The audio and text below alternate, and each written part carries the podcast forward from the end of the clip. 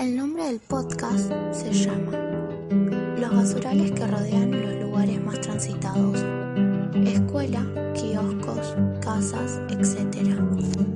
Esta problemática consiste en la contaminación barrial.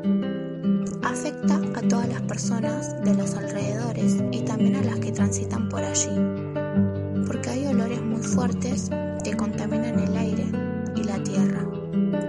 Las personas que están son los vecinos que reclaman por un lugar más limpio y por una ambientación más sana. En los espacios que suceden son enfrente y a unas cuadras de la escuela. La solución que propongo es poner contenedores y pintar en las paredes frases como por ejemplo, no arruinemos la tierra con nuestra basura, es difícil encontrar un buen planeta, para que las personas dejen de contaminar